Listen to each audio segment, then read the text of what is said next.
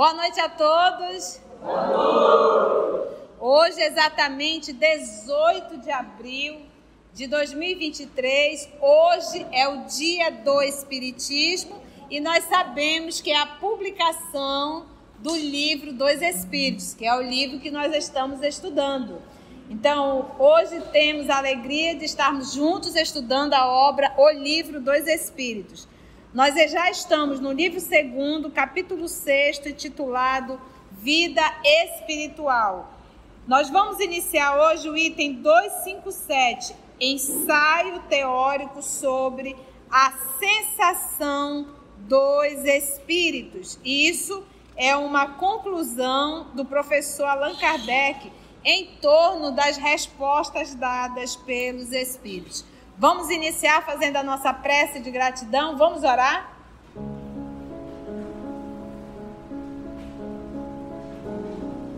Que possamos, nesse momento, unindo os nossos pensamentos, os nossos sentimentos, elevarmos a Deus, nosso Pai, a Jesus, o nosso Mestre por excelência, aos amigos espirituais que aqui já se fazem presentes que já prepararam esse ambiente para nos receber e principalmente nos inspirar conduzindo esse estudo. Senhor Jesus, bem conheces os nossos pensamentos e sentimentos. Sabe que aqui encontramos um oásis para saciar nossa sede é um bálsamo que acalma, que alivia nossa alma e ao mesmo tempo uma força que nos dá para a luta e a caminhada do dia a dia. Esse é o momento que temos e que muito te agradecemos por essa oportunidade de estarmos estudando a doutrina espírita, o livro dos Espíritos. Muito obrigada, Senhor Jesus nós te rogamos a tua presença através dos nossos amigos espirituais, para que eles possam nos inspirar e nos ajudar numa melhor compreensão do texto que será lido. Graça te damos, amado Mestre Jesus. Que assim seja. Então, nós estudamos a semana passada, o professor Allan Kardec fazendo as perguntas em relação às percepções, sensações e sofrimento dos espíritos. Hoje nós vamos estudar as anotações do professor Allan Kardec em torno exatamente disso, a sensação dos espíritos, ensaio teórico sobre as sensações dos espíritos. Para que a gente possa compreender, a gente sempre parte do princípio. O espírito, ele não tem forma. Como ele diz, se quiser dizer uma chama, uma centelha. A forma que a gente enxerga é o corpo perispiritual, que ele é semimaterial. Ele é aquele que está, vamos dizer ali, intermediário. É o intermediário entre quem? Entre o corpo físico grosseiro e o espírito. Quanto mais evoluído o espírito, menos denso é o corpo perispiritual. Quanto menos evoluído o espírito, mais denso é o corpo perispiritual. O que que isso quer dizer? Quanto mais denso é esse perispírito, quando eu desencarno, eu estou com esse perispírito, mas eu tenho todas as sensações de um corpo físico. Isso é péssimo, porque eu vou estar em espírito, mas vivendo uma vida de um corpo físico. Então eu vou ter necessidade de ir ao toalete, fazer o número um, fazer o número dois. Eu vou sentir o fedor do corpo por uma falta de banho. Eu vou sentir desejo sexual. Eu vou sentir fome, sede. Eu vou sentir cansaço, sono. Então, ou seja, tudo aquilo que eu vivo no corpo, eu vou viver na condição de espírito. Então, eu vou estar um pássaro liberto, mas se debatendo na lama. Não existe, ah, eu sei tudo. Então, quando eu desencarnar, se eu sentir sede, aí eu vou dizer: calma, Maria da Conceição, você não tem sede, isso aí é só da sua cabeça. Não existe isso. Não é uma questão de saber, é uma questão de viver. Então, se eu aqui na terra sei e me esforço para me espiritualizar, isso vai fazendo com que o corpo perispiritual vai ficando menos denso. É aqui que esse movimento se faz. Não é quando a gente desencarnar. A mudança no corpo perispiritual é na vivência aqui na Terra. Nós, no mundo espiritual, vamos sentir a sede e vamos dizer assim: puxa vida, estou sentindo tudo que o corpo sente. Por quê? Porque eu não vivi. Então a gente vai ter a informação e aí a dor moral será maior. Entendeu? Se diz que o espírito, a dor moral é maior. Por quê? Porque nós aprendemos tudo. Então fica muito maior essa dor. Porque a gente sabe e não vive. Estamos juntos? Vamos lá. Diz o professor Allan Kardec: o corpo é instrumento da dor. Eu me recordo há muitos anos atrás, eu vi uma reportagem de uma criança com aproximadamente 6, 7 anos de idade, em que ela tinha um problema no, no, no cérebro dela, que ela, o cérebro não registrava dor. Nenhuma dor. Então, ela via o fogo, ela ficava passando a mão assim no fogo. Porque as bolhas vinham surgindo e ela não sentia dor. Ela caía, quebrava uma perna, ela com a mesma perna continuava batendo e quebrava mais ainda. Então, os pais tinham um cuidado terrível com aquela criança, porque ela não tinha a sensibilidade da dor. O corpo, ele é um instrumento da dor. Mas que ele tem um propósito, proteger o corpo. Se eu tô aqui com uma faca, eu que adoro cozinha, né? Se a, tocou a ponta do dedo, eu sinto a dor e a primeira coisa que eu faço é o quê? Parar a faca. Se eu não tivesse essa sensibilidade, atorar o dedo todo. Então a dor avisa, para. A gente que está ali fazendo manicure, ai, parou, doeu. Então quando você fala de dor física, ela é do corpo. Aí, como bem perguntou o professor Allan Kardec, mas tem casos de espíritos que está na reunião mediúnica e reclama de dor. Aí ele já disse que isso é o quê? As recordações. Porque não existe mais um corpo, mas existe as recordações, as lembranças, as impressões. Por exemplo, se você pega uma pessoa que amputou o membro, ela tem a certeza que o membro está ali. Isso é o que? As impressões. Que eles chamam de dor fantasma. Então, entender que o corpo é o instrumento da dor. Se não é a causa primeira, se o corpo não é a causa primeira, desta é pelo menos uma causa imediata. Quando eu sinto a dor, a dor aqui, eu penso que ela iniciou aqui, mas de repente ela não iniciou aqui. Alguém registrou antes do que ela, do que o corpo um algo registrou antes, que é o que ele vai explicar mais na frente. A alma, que é o espírito encarnado, tem a percepção da dor. Então, ainda há pouco ele falou assim: olha, se o corpo não é a causa primeira desta, da dor, ela é pelo, é pelo menos a causa imediata. Continua. A alma tem a percepção da dor. A alma tem a percepção da dor. Essa percepção é o efeito e não a causa. A alma tem a percepção da dor e já é o efeito. Ou seja, é, o, o, o corte não foi na alma, mas ela percebe.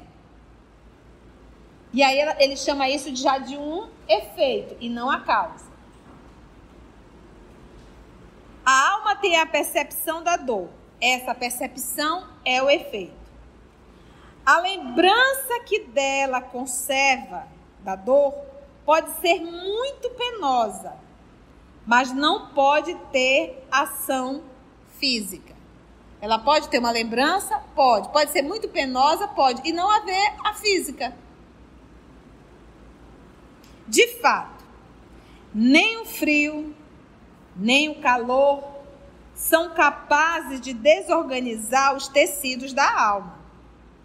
A alma não pode congelar-se, nem se queimar. Faz sentido? Não vemos todos os dias a recordação ou a apreensão de um mal físico produzirem o efeito da realidade e até mesmo ocasionarem a morte? Por exemplo, pessoas que fazem síndrome do pânico. Está tendo algum pânico no momento, mas ela está vivendo, dá ataque cardíaco e tudo, sudorese. Tem um caso de um. Foi um teste que fizeram com um. Um, cientista queria mostrar que o, o, o pensamento influencia direto no corpo físico. Então ele fez, ele estava levantando uma tese e ele precisava comprovar isso. Então ele foi até um presídio onde alguns estavam no corredor da morte e era necessário que alguém se habilitasse para o teste dele. Só que esse teste poderia levar essa pessoa à morte. E o teste era: eles iam para um centro cirúrgico, iria é, conter os braços, amarrar, colocar ali um tecido, estaria um relógio próximo dele, ele iria marcar um minuto iriam fazer uma pequena incisão no pulso dele e iria gotejar o sangue. Se em tantos minutos esse sangue não parasse de gotejar, ele iria à morte. Mas se parasse, ele estaria vivo. Essa foi a informação passada para o cidadão que iria para a cadeira realmente, pra, estava já na pena de morte, ele iria desencarnar. Então, ele se prontificou a fazer isso. Então, tudo foi feito, só que na hora de fazer a incisão, não fizeram a incisão, passaram só. Então ele deduziu que tiveram, fizeram, mas não fizeram a incisão. Então ligaram foi um soro que gotejava numa bacia de alumínio. Tuc, tuc, e a pessoa ficava olhando para o relógio. À medida que o tempo foi passando e que ele continuava ouvindo gotejar, a pressão dele foi caindo a saturação dele foi caindo. Foi dando um desespero tão grande que ele foi a óbito. Só que não, não era o sangue, era o soro que estava caindo. Para a gente ver o que, que é o pensamento na vida de um ser humano. Né? Ele diz: a alma tem a, a, percepção da dor. Essa percepção já é o efeito, porque não é a alma que sente dor. Não foi a alma que foi cortada.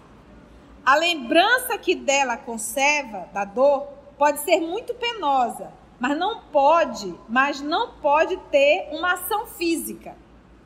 De fato, nem o frio, nem o calor são capazes de desorganizar os tecidos da alma.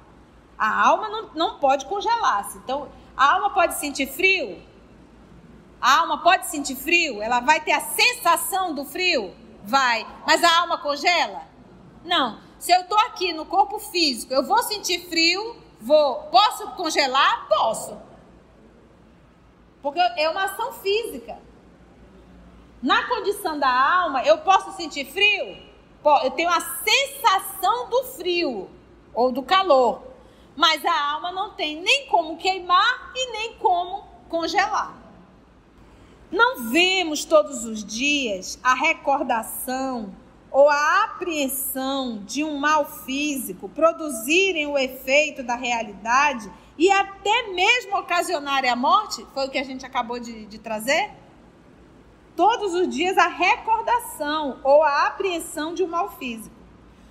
Todos sabem que as pessoas amputadas sentem dor no membro que não existe mais. Todos sabem. E eu vivi essa experiência, porque meu pai amputou as duas pernas. E eu me recordo uma vez, eu estava trabalhando, a minha irmã me ligou, mana, o papai está reclamando que a perna dele está doendo. Só que ela falou perna e ela estava pensando no coto. Mas eu já, macaca véia, eu disse assim, pergunte dele em que parte da perna está doendo. Aí ela no telefone eu ouvindo, papai, que parte da perna está doendo? Ele disse, embaixo do pé. Aí ela, embaixo do pé? O papai não tinha nenhuma das duas pernas, ele amputou ambas. Aí ela disse, mano, ele tá dizendo embaixo do pé. Eu digo, socorro, é a dor fantasma. Mas eu, eu bem sei do perispírito, né? Pegue um buscopan, coloque umas gotinhas e faça uma indução, né? papai, está aqui o remédio que o médico mandou e vai aliviar a sua dor. Deu ali cinco, seis gotinhas só para fazer de conta, ele tomou e a dor passou. Seguramente não é nesse membro que está a sede ou ponto de partida da dor. O cérebro é que guardou essa impressão. Estudo. É lícito, pois, admitir-se que coisa análoga, igual, ocorra nos sofrimentos do espírito após a morte. Então, ou seja, papai sentia dor na perna, sentia, a perna estava lá? Não. E ele diz, ele guardava o que? As impressões da dor que ele sentiu, que era realmente nos pés. Coisa análoga, parecida, igual, ocorra nos sofrimentos do espírito após a morte. Um estudo mais aprofundado do perispírito. Então, o que, que a gente aprendeu do perispírito? Quanto mais evoluído o espírito, menos denso o perispírito. Logo, menos sofrimentos para o espírito. Sofrimento nesse movimento das sensações, dos desejos, dos vícios, tá? Uma pessoa que carrega vícios morais, vícios físicos, ela tem um corpo perispiritual denso. Ao sair do corpo, os vícios estarão com ela. Mas tinha o perispírito que é viciado? Não, o espírito é viciado. Mas, de contrapartida, o perispírito é denso. Entendestes? Um estudo mais aprofundado do perispírito, que desempenha papel tão importante em todos os fenômenos espíritas, tal como nas aparições vaporosas ou até mesmo tangíveis. O que, que ele está querendo dizer? O espírito, quando ele aparece, né, que ele se manifesta, o fenômeno ali é o corpo perispiritual. E quando se torna tangível também, é uma ação ali do perispírito, combinação de fluido, fluido do médio, fluido do espírito, permissão divina, né? É um trabalho bem coletivo. Tal como as aparições vaporosas ou até mesmo as tangíveis, que se pode tocar. No estado em que o espírito vem a encontrar-se, por ocasião da morte, na ideia tão frequente que ele tem de que ainda está vivo, no quadro tão comovente dos suicidas, dos supliciados, dos que deixaram absorver pelos gozos materiais e tantos outros fatos vieram lançar luz sobre esta questão, motivando as explicações que passamos a resumir o perispírito é o laço que une o espírito à matéria do corpo. Quando ele fala laço, é uma simbologia. Tu não vai pensar o perispírito como um laço que amarra. Mas qual é a função do laço? Amarrar, segurar, conter, unir. Então, o perispírito ele tem essa função. Por quê? Porque o espírito, ele não é feito do fluido universal. Por isso, a Trindade universal, Deus, o Criador, Espírito, a criatura, e a matéria, que é esse fluido universal. Quando ele fala em matéria, ele não está falando dessa matéria aqui que você está olhando. Essa aqui já é uma matéria modificada. Essa matéria dessa trindade é o fluido universal, que é a matéria elementar primitiva, a primeira. Eu gosto de explicar bem isso.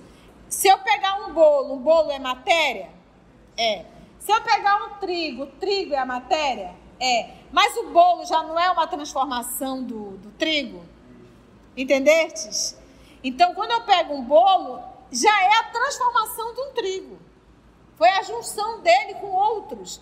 Então, o fluido universal é a matéria base. É o início de tudo. Tudo que é matéria tem origem no fluido universal, modificado. Tudo é do micro para o macro. Essa regra ela se repete. Quando você vê o universo, nós vamos ver aí o nosso sistema solar, acompanhado dos seus planetas, e os planetas estão o quê?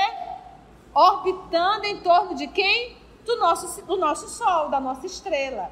E quando a gente fala de um átomo, um elétron, o que, que eles estão fazendo ali? A regra não é a mesma? Quando a gente pega o universo, então a gente vai ver o quê? Um planeta orbitando em torno de uma estrela. E isso se repete dentro de uma galáxia. Quantos sistemas solares não tem? Milhões, sabe Deus quantos? O nosso corpo também é um universo. Porque o nosso corpo ele é composto de bilhões e bilhões e bilhões de átomos. E em cada átomo já há um princípio inteligente. Então, tudo que a gente olhar vai do micro para o macro. Esse corpo físico, que não é meu, é um empréstimo, é um templo de Deus. Aqui nesse corpo é um universo de Deus. Por quê? Porque só aqui nesse corpo já tem bilhões e bilhões de princípios espirituais. E desse corpo eu sou o mais velho. Porque eu já sou um espírito. Eles são um princípio. É por isso, gente, que nós não temos direito sobre o nosso corpo. O corpo é um templo de Deus, porque aqui habita bilhões de filhos dele. O mesmo amor que ele tem pelo princípio espiritual que habita no átomo, que faz parte desse corpo, ele tem por mim, que já sou um espírito. Vocês entenderam isso? Então percebe a importância e a grandiosidade de tudo? Então, o espírito esse ser que começou a ser elaborado num átomo, ele não é tirado do fluido universal. Por isso a Trindade. Deus, ele criou o princípio espiritual e ele criou a matéria. Três coisas diferentes.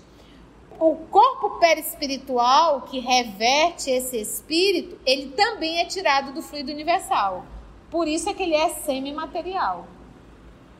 Mas, obviamente, não uma matéria tão grosseira quanto essa nossa aqui. Tanto é, gente, que ela se decompõe. Essa matéria se decompõe. Se você observar, tudo em a natureza se recicla. A água que nós bebemos, que está aqui nesse planeta, ela já está aqui há quantos bilhões e bilhões de anos?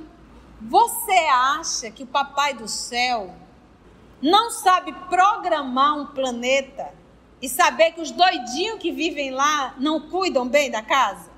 Então a água que nós bebemos, nós já estamos bebendo ela há bilhões e bilhões de anos. Evapora, concentra, cai de novo. Evapora, concentra, cai de novo. E os próprios solos ali fazendo o quê? Filtrando. O povo fica todo agoniado, está esquentando tudo, está esquentando. Claro, os polos se invertem a cada 25 mil anos. Ou você acha que Deus deixou tudo na tua mão? Como dizem os espíritos lá no livro A Gênese, esses polos, esses 25 mil anos, eles estão em repouso para reconstruir. E vai inverter, porque ele já está, basta a gente ver que ele já saiu. O eixo já está diferente. E a cada 25 mil anos. Isso acontece naturalmente. Então, quando você fala em perispírito, eu sei que o perispírito é tirado do fluido universal, mas o espírito não é. Por isso a Trindade. Três coisas bem diferentes: Deus, o Criador, o espírito, a criatura e a matéria, a criação do Criador. Ficou claro isso? Então eu não posso dizer que o espírito foi tirado do fluido universal, senão ele não faria parte da Trindade. Ficou claro? O perispírito é o laço que une o espírito à matéria do corpo. Então, qual a função do perispírito? Aqui está o corpo físico, a matéria, tá? O espírito, o ser inteligente, o ser pensante. Quando nasce uma criança com deformidades na máquina cerebral dela, é a máquina que está com defeito, não é o espírito. Então ali ela tem uma máquina em que ela que é a inteligência, porque o espírito é o ser inteligente, ele não tem uma máquina com saúde para externar o seu pensamento. E fia uma coisa na cabeça: quando você vê uma criança síndrome de Down, uma criança com qualquer tipo de patologias psicológicas, psiquiátricas, é, de mobilidade, e que você olha e você vê aquela criança ali boba, presta atenção. Ali tem um espírito que entende tudo o que está acontecendo. Tudo. Ele só não se expressa. Então ele sabe se ele é amado, se ele é bem tratado, se ele é odiado. Porque às vezes a gente diz assim: por que, que Deus permite um espírito reencarnar nessa condição? Se esse espírito não vai saber de nada? Sabe de tudo. E, inclusive, ele sabe que ele está em regime de prisão. Isso aí já é regime de prisão. Ok? Então, ele tem consciência de tudo. Então, o corpo perispiritual, ele liga o espírito, que não é feito de fluido universal. E como o perispírito ele é semimaterial, ele é o intermediário, ele consegue ligar o espírito ao novo corpo físico. Então, quando a criança está sendo elaborado no ventre materno, que forma aquela primeira célula, o espírito, acompanhado do seu perispírito, começa a se ligar àquela célula, primeira. E é ele, o espírito, que dá o comando para aquela célula. Por isso, as enfermidades. Porque se a alma está adoecida, o corpo perispiritual está adoecido e o corpo que irá ser formado também será adoecido. Então é, é, o espírito, acompanhado do seu perispírito, ele se liga à primeira célula e dá o comando. Se divide em duas, ele se liga nas duas e dá o comando. Se multiplica em quatro, manda o comando. Vai para oito, manda o comando. Dezesseis, manda o comando. Então, o processo da reencarnação é feito célula a célula. O corpo perispiritual se vinculando a cada célula que formará esse futuro corpo físico. Olha que arquitetura, olha que engenharia divina. Esse é o processo da reencarnação. O perispírito é um modelo organizador biológico.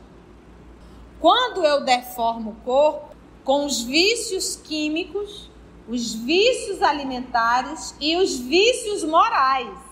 Nós não estamos estudando a obra Missionário da Luz? Estamos. Lembra do rapaz que tem desequilíbrio na área sexual? Lembra. Aonde que vai encontrar aqueles parasitas psíquicos? No órgão genital dele e vai adoecer.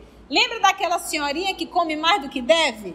Como é que estava o, o, o, sistema digestório dela? Como é que estava o estômago dela? Também cheio. Então, ou seja, e ele enxergava aquilo no corpo que já está deformando o perispírito. E o corpo perispiritual deforma e ele vai jogar aquilo para onde? Para o corpo físico. Palavrão, maledicência, adoece a boca e vai estourar. Então, todo órgão que a gente usa mal, ele será danificado. Quando a gente vê a doença do corpo, ela está exteriorizando a deformidade que já está no perispírito. E quando a gente vê a doença no corpo, é uma forma já de equilibrar o perispírito. Porque tira a impressão do perispírito, joga no corpo e a pessoa já aqui na carne começa a espiar e a reparar o seu organismo.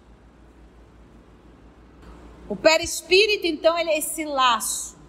E a gente bem entendeu agora o vínculo dele, célula a célula. O processo da desencarnação, célula a célula, desligando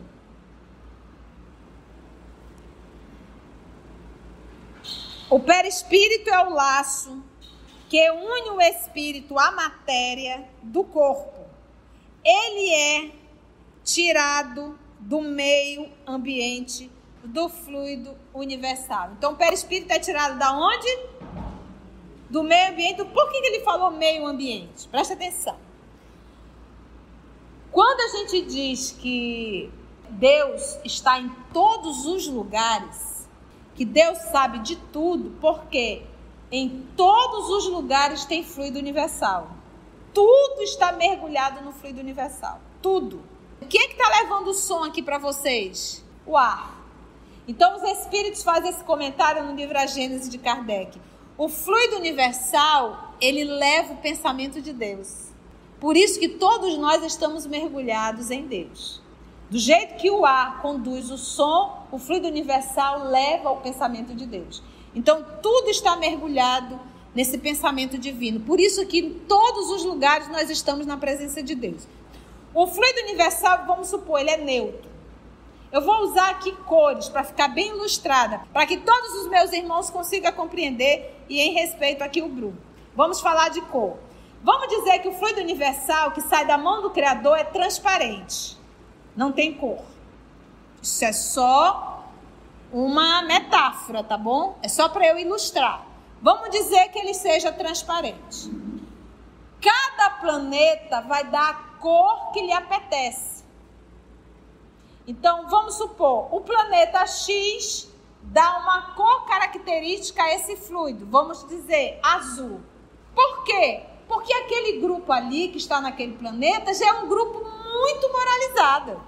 Então, o grupo que está naquele planeta é que dá a característica ao fluido.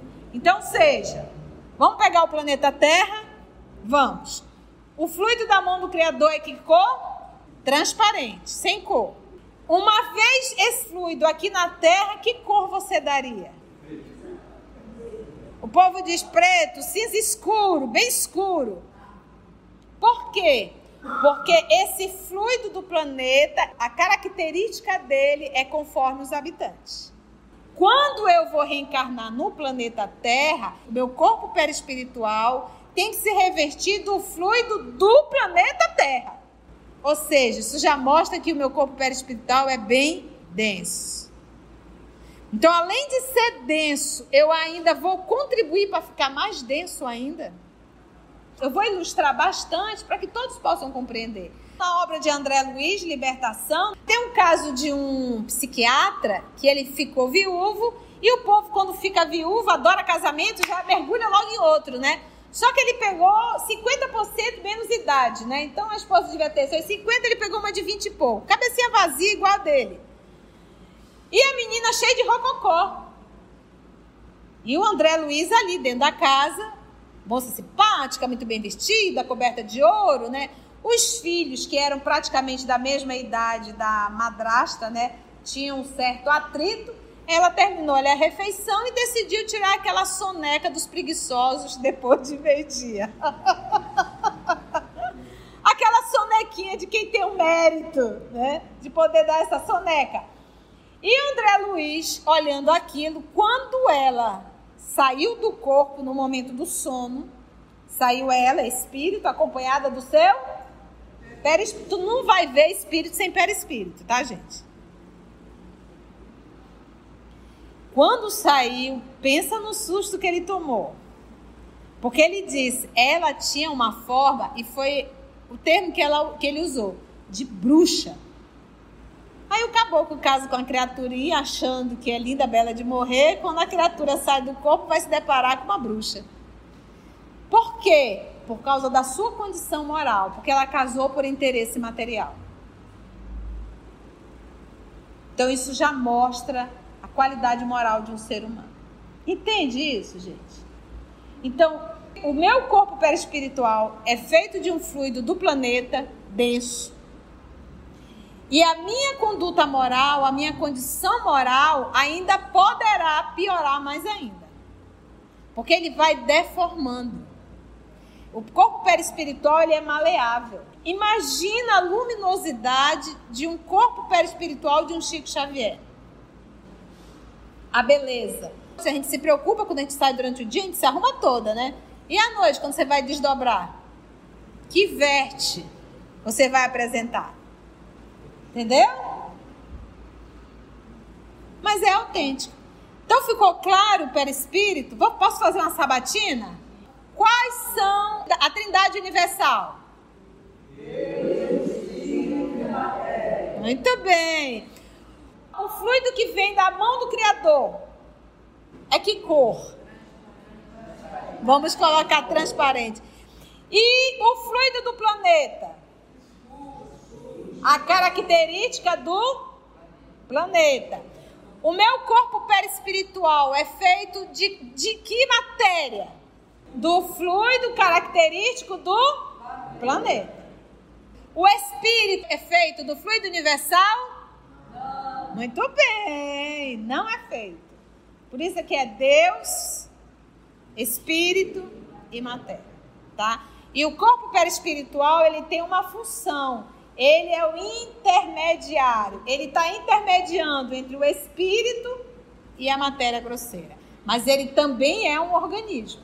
Às vezes tem um povo que diz assim, vixe, fulano fumou a vida inteira. Tá aí, ó, 90 anos não tem nada. Tu é que pensa.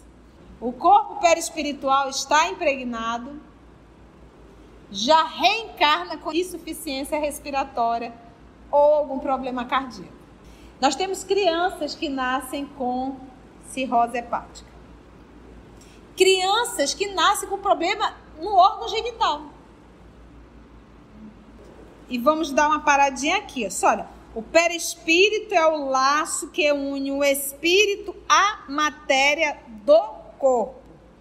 Ele é tirado do meio ambiente do fluido universal. Vamos parar aqui e você entendeu agora meio ambiente, né? É o meio que nós estamos inseridos.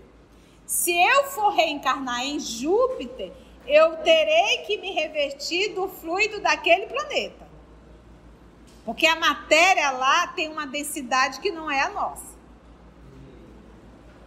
É por isso, gente, eu brinco assim: nós somos farinha do mesmo saco. Então, vou dar uma informação para vocês. Todos nós, terrícolas, todos nós, temos basicamente muito parecido o mesmo nível de evolução. Por isso que dá uma confusão a convivência. Porque ninguém quer ceder. E todo mundo quer ter razão. Às vezes a gente diz assim: tu só quer fazer do teu jeito. Aí você devolve. E tu quer fazer do jeito de quem? Do teu. Então, são, somos os doidinhos aqui da terra, tá bom? Foi bom, gente? Alguma dúvida? Amigos, vocês que estão acompanhando, amigos, amigas do nosso canal, se você chegou até aqui o final, deixa seu comentário. É muito importante a gente poder ler o teu comentário. Não esqueça de curtir para que possa divulgar a página, dar o seu like, né? E, se possível, faça a sua inscrição no nosso canal e toca o sininho. Porque quando você toca o sininho, o YouTube avisa para você quando o EOS publicar um novo estudo. Então, receba um grande abraço da família OS Manaus.